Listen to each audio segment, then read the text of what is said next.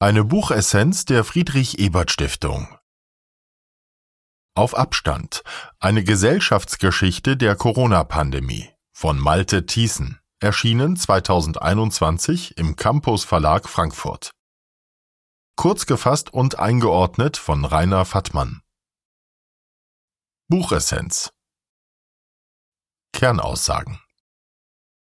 Malte Thiessen begibt sich in seinem im September 2021, also kurz vor dem rasanten Anstieg der nunmehr vierten Corona-Welle erschienenen Buch, auf Abstand auf eine Spurensuche nach den sozialen, wirtschaftlichen und politischen Voraussetzungen, Wandlungen und Folgen der Pandemie von der Warte der Geschichtswissenschaft aus.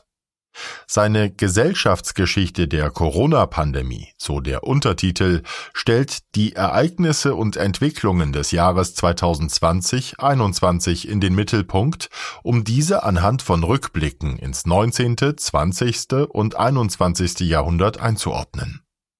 Erst die historische Perspektive, so Thiessens Überlegung, biete den Schlüssel für ein reflektiertes Verständnis dafür, was Corona auf der einen Seite besonders macht, was aber für den Umgang mit solchen andererseits als typisch anzusehen ist. Thiessen reflektiert dabei auch die methodischen Herausforderungen, die mit dem Vorhaben, eine Geschichte der Gegenwart zu schreiben, verbunden sind. Da sich die Corona-Pandemie in einer Vielzahl digitaler Quellen niedergeschlagen hat, von denen unzählige in den nächsten Jahren verloren gehen werden, ist eine erste Bilanz nicht nur möglich, sondern auch besonders dringlich. Einordnung aus Sicht der sozialen Demokratie seine Publikation bietet gleich mehrere Ansatzpunkte für eine zugleich nachhaltige und in einem fortschrittlichen Sinn den Werten der sozialen Demokratie verpflichtete Politik. Zu nennen sind unter anderem die folgenden Punkte. Thiessens Corona-Geschichte plädiert für die Einsicht, dass Pandemien keinen Ausnahmezustand darstellen, sondern, zumal in einer global vernetzten Welt, zunehmend als Normalzustand verstanden werden sollten. Der Autor diskutiert die gewissermaßen im kollektiven Gedächtnis abgespeicherten historischen Erfahrungen mit vergangenen Seuchen, die eine angemessene, sprich realistische Wahrnehmung der mit dem Coronavirus verbundenen Gefahren zunächst eher erschwerten als erleichterten die philosophisch und ethisch herausfordernde, letztlich allein politisch zu beantwortende Frage nach dem Spannungsverhältnis von gesellschaftlichen Solidaritätsansprüchen auf der einen Seite und dem Verlangen nach persönlicher Entscheidungsfreiheit auf der anderen Seite zieht sich wie ein roter Faden durch den Band. Damit werden nicht nur Fragen der gesundheitspolitischen, sondern auch der im weiteren Sinne sozialpolitischen Herausforderungen und Konsequenzen der Pandemie zur Debatte gestellt. Buchautor Malte Thiessen ist Leiter des Instituts für Westfälische Regionalgeschichte in Münster und außerplanmäßiger Professor für neuere und neueste Geschichte an der Universität Oldenburg. Zu seinen Forschungsschwerpunkten gehören die Geschichte der Gesundheit, der Gesundheitsvorsorge und besonders der Impf- und Seuchengeschichte. Seine 2017 erschienene Habilitationsschrift über die immunisierte Gesellschaft befasste sich mit der Geschichte des Impfens in Deutschland im 19. und 20. Jahrhundert.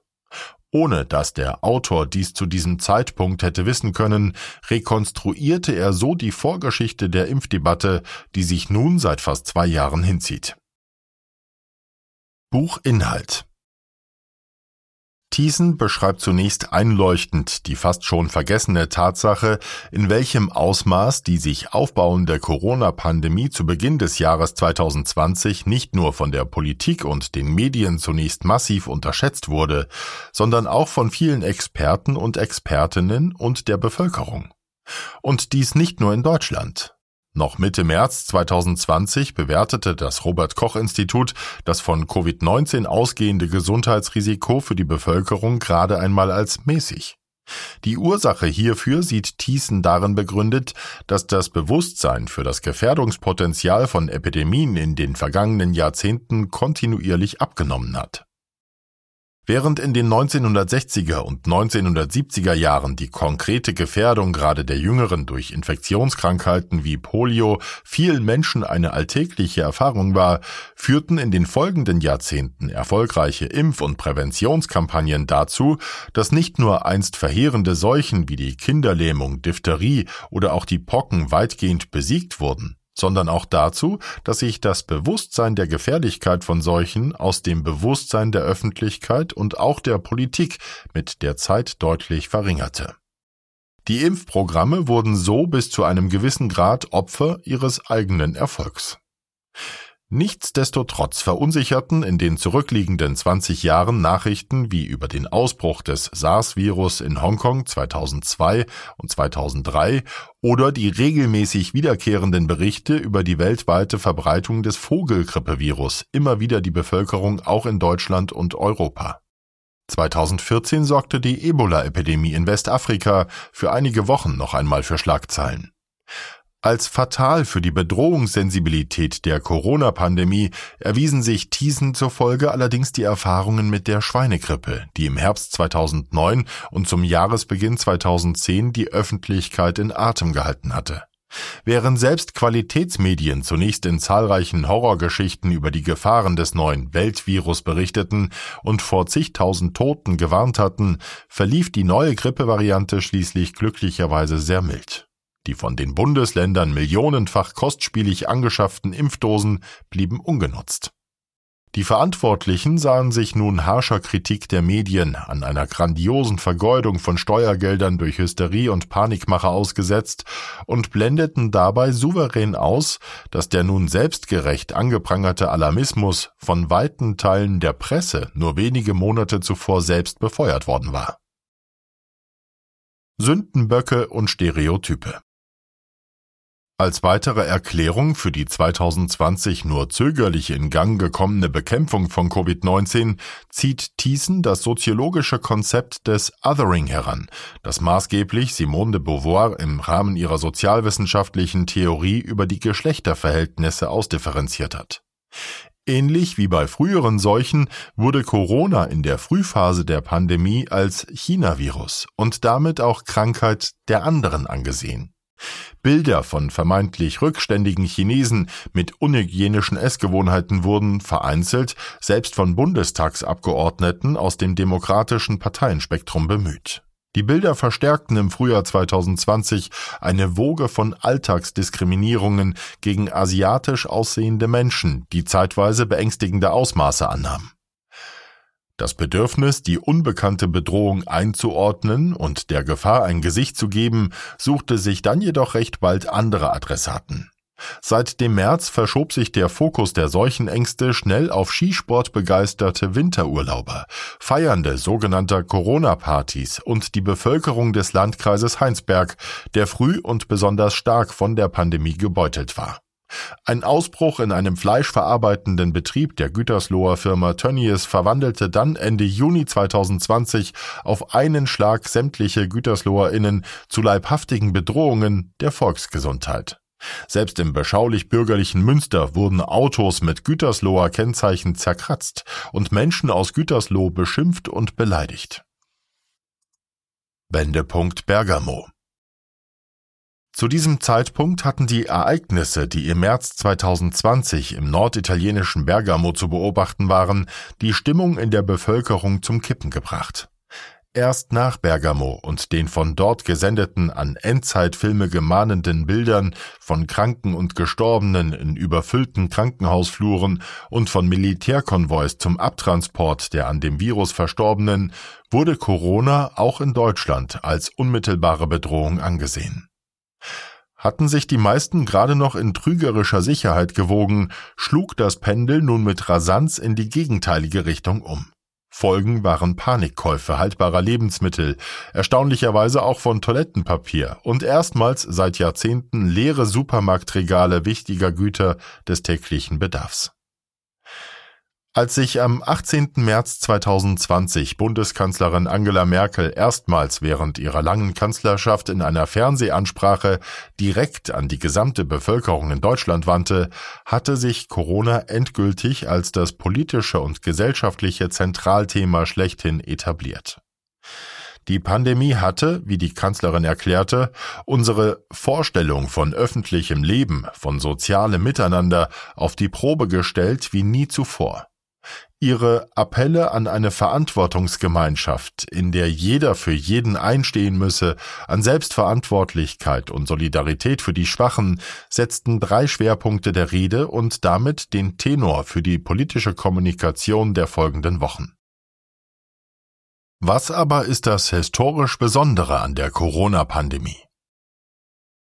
Die von den Bundes- und Landesregierungen ab dem März 2020 verhängten Maßnahmen zur Eindämmung der Pandemie waren in der Geschichte der Bundesrepublik ohne Beispiel und erweckten den Eindruck eines Ausnahmezustands, der nahezu alle Bereiche des öffentlichen Lebens betraf. Die Sorge um die Alten und Erkrankten und die Solidarität mit den vulnerablen Bevölkerungsgruppen führte dazu, dass das von Politik und Sachverständigen zunächst als medizinisch unsinnig und mit westeuropäischen Wertvorstellungen unvereinbar abgelehnte Tragen von Masken nach Einführung einer Maskenpflicht beim Einkauf und im Nahverkehr Ende April 2020 vom Großteil der Bevölkerung anstandslos akzeptiert wurde. Das galt im Grundsatz auch für die einschneidenden Ausgangs- und Kontaktbeschränkungen während der wiederholten Lockdowns. Für die Proteste der sogenannten Querdenker und aus dem rechtsradikalen und populistischen Lager gegen die Corona-Maßnahmen findet Thiessen in der solchen Geschichte zahlreiche Parallelen. Mehr noch, als nach Anbruch des Superwahljahres 2021 die politisch Verantwortlichen ähnlich einschneidende Maßnahmen wie im Vorjahr zur Brechung der nunmehr dritten Welle der Pandemie lange Zeit hinauszögerten, sahen sie sich nicht nur der geharnischten Kritik führende Autoritäten im Bereich der Epidemiologie und Virologie wie Melanie Brinkmann ausgesetzt, sondern auch weiten Teilen der Medien und der Öffentlichkeit. Erstmals wurde nun auch der Gedanke einer zuvor von der Politik kategorisch ausgeschlossenen Impfpflicht mit zunehmender Intensität diskutiert. Medizinhistorisch Versierte erinnerten daran, dass die Impfpflicht gegen verschiedene Infektionskrankheiten im Verein mit niederschwelligen Impfangeboten in Ost- und Westdeutschland zu einer der weltweit höchsten Impfquoten geführt hatte.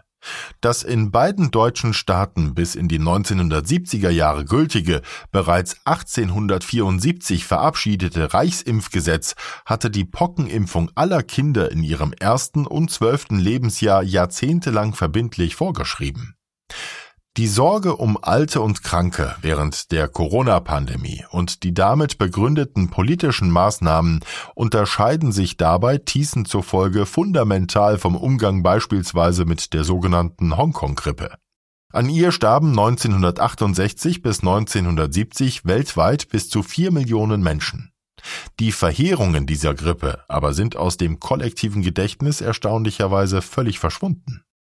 Auch in der alten Bundesrepublik war das Gesundheitssystem im Winter 1969-70 an die Belastungsgrenze geraten. Die Zahl der Verstorbenen wurde nach Abflauen der Pandemie im Frühjahr 1970 auf 50.000 Menschen geschätzt.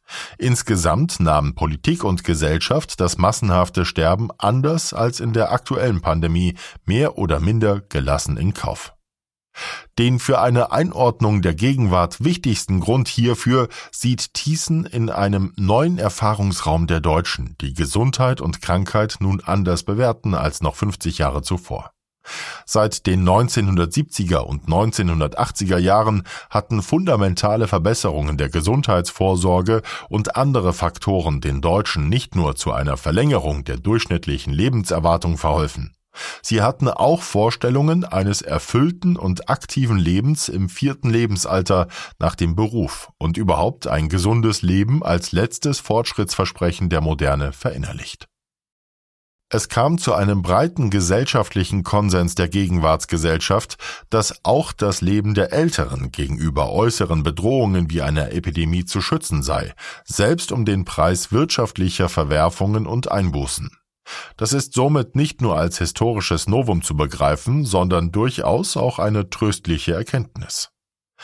Allerdings zeigte sich im Verlauf der Pandemie auch, dass nicht alle Bevölkerungsgruppen in Deutschland von den wirtschaftlichen und sozialen Auswirkungen der Corona-Krise im gleichen Maß betroffen waren. Thiessen beschreibt eindringlich, wie die Pandemie nicht allein die Schwächen eines zunehmend an Profitinteressen orientierten Gesundheitssystems offenlegte und verstärkte, sondern auch soziale Ungleichheiten. Insbesondere wurden mühsam erkämpfte gleichstellungspolitische Geländegewinne wieder zur Disposition gestellt.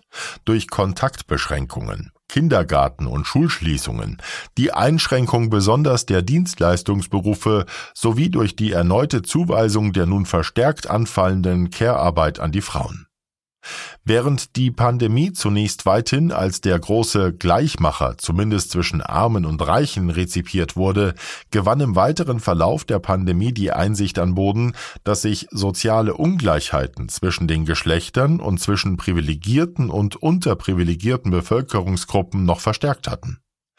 Erst die Zukunft wird erweisen, ob die dann besonders im Frühjahr 2021 bereits im Zeichen der anstehenden Bundestagswahl ins Leben gerufenen Landes- und Bundesprogramme zur Abfederung der sozialen Folgen der Pandemie diesen Trend abmildern oder gar brechen konnten und ob sie vielleicht sogar den Beginn eines sozialpolitischen Paradigmenwechsels markieren. Buchvotum Malte Thiessen kontrastiert in seinem Buch die sozialen und politischen Folgen der Corona-Pandemie mit der Geschichte der Seuchen, die Deutschland und die Welt seit dem späten 19. Jahrhundert heimgesucht haben. Er fragt danach, was am Verlauf der gegenwärtigen Pandemie als besonders anzusehen ist, aber auch, welche aus der Seuchengeschichte bekannten typischen Muster zu erkennen sind. Auch wenn sich die Darstellung auf Deutschland konzentriert, wird Gesundheit dabei immer als Weltgesundheit verstanden.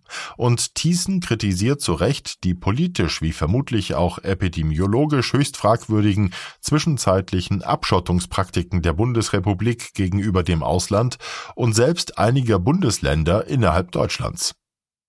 Zugleich wirft das Buch erhellende Schlaglichter auf die vielen strukturellen Probleme, die in diesem Land nicht allein im Gesundheitswesen bestehen und damit auf grundlegende Fragen des sozialen Zusammenhalts. Es ist somit allen an gesellschaftspolitischen Gegenwartsfragen Interessierten zu empfehlen, zumal es einen trockenen akademischen Jargon vermeidet und durchgehend spannend zu lesen ist.